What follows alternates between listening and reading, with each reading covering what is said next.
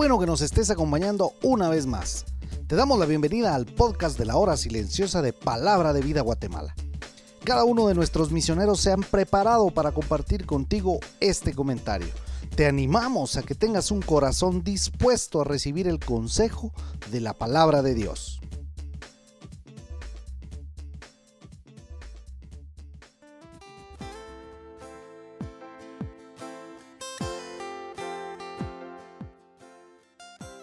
El día de hoy jueves estamos en Juan capítulo 8 versículos 48 al 59.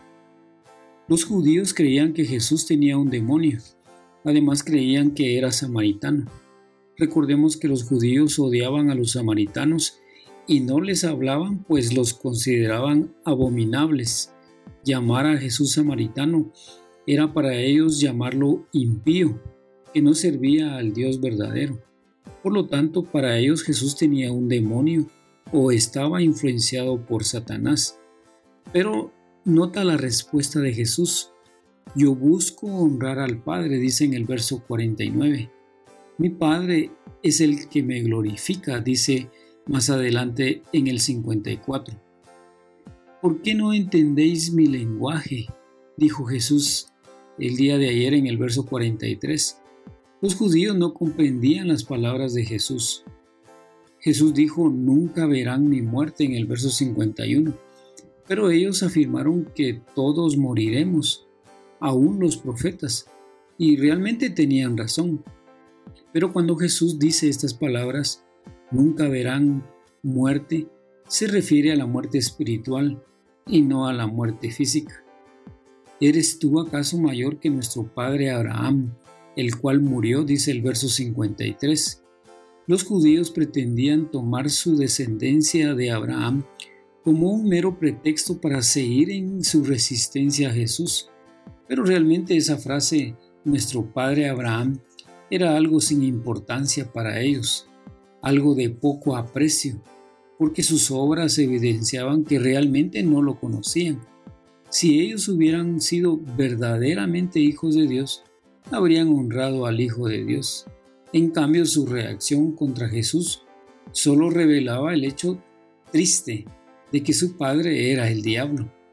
Aquí tenemos que mencionar que no es por herencia familiar o por ningún otro medio lo que nos hace aceptables a Dios, sino el honrarlo a través de la fe y el amor a Jesucristo.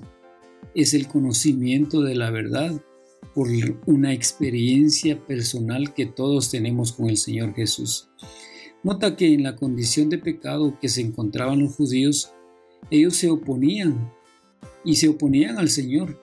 El Señor les dice, pero vosotros no le conocéis, dice el verso 55. Esta es una declaración en la que se encuentra todo aquel que no ha tenido un encuentro personal con el Señor. Realmente no le conocen. Pero al final del versículo 55 menciona la evidencia de todo aquel que lo ha reconocido como su Salvador, guardar su palabra.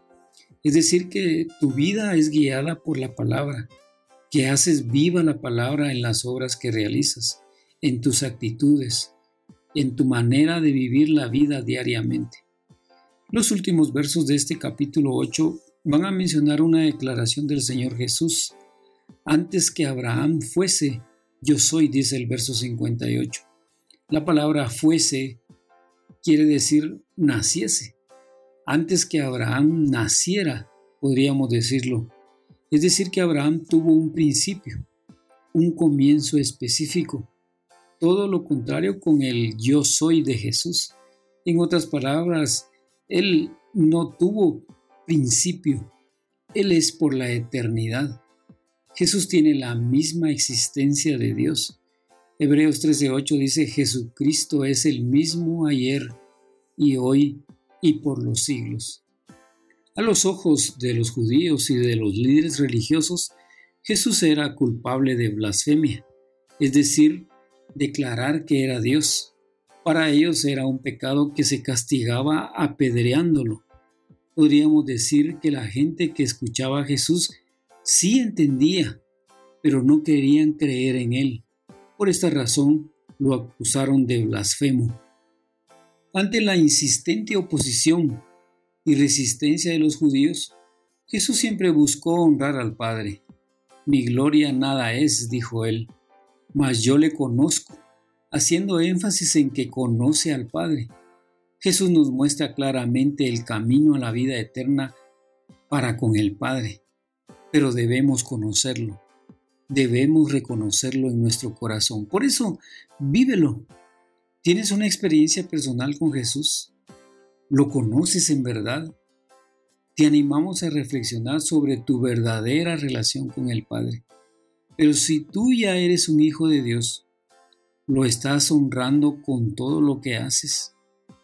Y lo que haces, ¿lo haces con la motivación correcta? ¿Guarda su palabra siendo obediente a ella?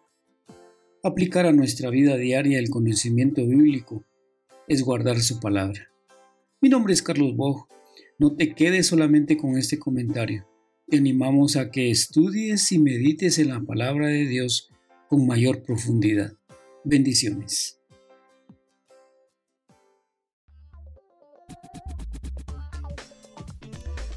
Puedes ser parte del crecimiento espiritual de tus amigos compartiendo este podcast con ellos. Síguenos en nuestras redes sociales para recibir más recursos como este. Nos encontramos nuevamente el día de mañana.